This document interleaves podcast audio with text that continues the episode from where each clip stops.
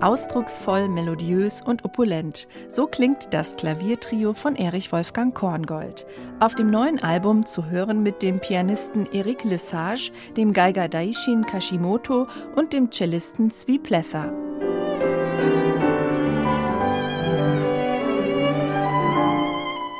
Das Klaviertrio ist Korngolds Opus 1. Er komponierte es im Alter von gerade einmal zwölf Jahren als Schüler von Alexander von Zemlinsky.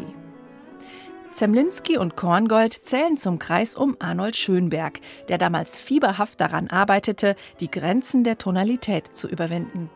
Alle Werke auf der neuen Doppel-CD stammen aus dieser ereignisreichen Epoche. Sie entstanden zwischen 1896 und 1923. Neben Kompositionen von Korngold und Zemlinski ist auch Musik von Gustav Mahler, Alban Berg und natürlich von Arnold Schönberg selbst zu hören.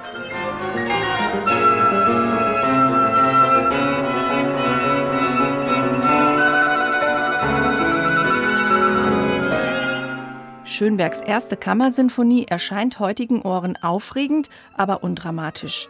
Ein bisschen wie eine spannende Geschichte. Mal verträumt lyrisch dahinschmelzend, mal aufgeregt zerrissen und zerfasert.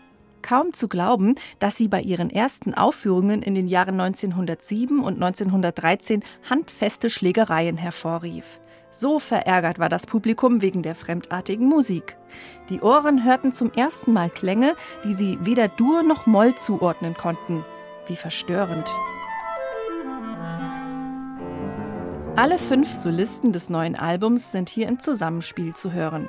Neben Eric Lesage, Daishin Kashimoto und Zvi Plesser musizieren auch der Klarinettist Paul Meyer und der Flötist Emmanuel Pahü.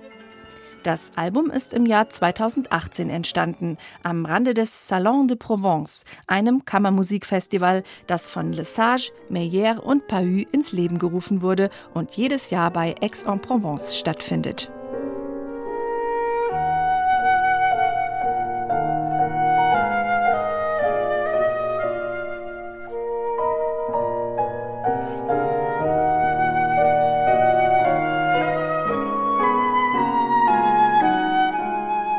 Oft denke ich, sie sind nur ausgegangen. Aus dem Zyklus der Kindertotenlieder von Gustav Mahler steht für den Beginn des musikalischen Wandels. Das Lied ist nur ein paar Jahre älter als Schönbergs Kammersinfonie, wirkt aber im direkten Vergleich fast antiquiert. Ein noch schärferer Kontrast dazu ist die Musik von Alban Berg. Seine vier Stücke für Klarinette und Klavier aus dem Jahr 1913 sind durch und durch atonal. Doch damit nicht genug der Neuerungen.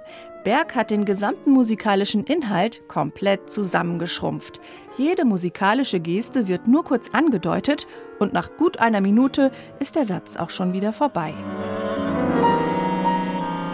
Berg und seine Komponistenkollegen experimentierten mit der Musik, auf der Suche nach neuen Ausdrucksformen. Es war ein verkopftes Experimentieren, denn hinter vielen neuen Musikstücken stecken komplizierte Tonsysteme wie die Zwölftontechnik. Sie beruhen auf strengen Regeln. Zum Glück können wir das beim Hören beruhigt ausblenden, denn die Solisten auf dem neuen Album interpretieren diese komplizierte Musik sehr unkompliziert, mit einer angenehmen Leichtigkeit und mit Spielfreude. Auch ohne die ganze Theorie im Hintergrund ist die Doppel-CD also schön anzuhören. Deshalb ein Album nicht nur für Spezialfans der neuen Musik, sondern für jeden Kammermusikfreund.